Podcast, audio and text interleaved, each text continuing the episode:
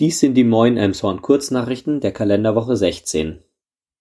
Bauarbeiten an Gleis 1 Die Bauarbeiten an der Brücke von Gleis 1 werden Anfang Mai beginnen. Zunächst sollen die fehlenden zwei Zentimeter an Widerlager provisorisch unterfüttert werden.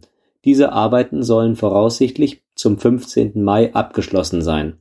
Dann kann die Brücke zur vollständigen Sanierung wieder mit 30 km/h überfahren werden.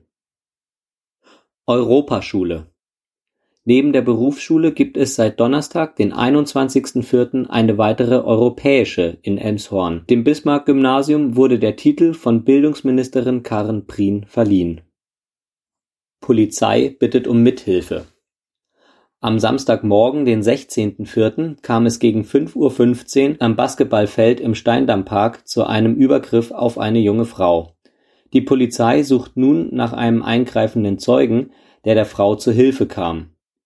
Der mutmaßliche Täter konnte bereits ermittelt werden. Mehr Beratungsbedarf Viel zu tun für den Wendepunkt. Rund 200 Beratungsfälle mehr als im Vorjahr hatte der Verein, der sich den Kinderschutz zum Ziel gesetzt hat. Neben dem Hauptsitz ist der Wendepunkt noch in vier weiteren Städten mit Beratungsstellen vor Ort. Insgesamt gab es im letzten Jahr rund 1250 Hilfeanfragen. Bauwagen zum Spielen. Die DRK-Kita im Krückau-Park hat eine neue Attraktion im Außengelände. Vom Lions Club haben die Kinder einen Bauwagen geschenkt bekommen, in dem sie auch bei Regen spielen können.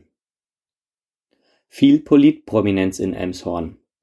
Daniel Günther, Thomas Losse Müller und Monika Heinold waren für den Wahlkampf nach Elmshorn gekommen.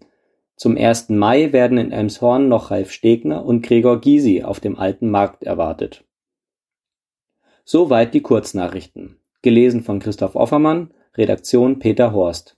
Wir wünschen euch einen guten Start in die neue Woche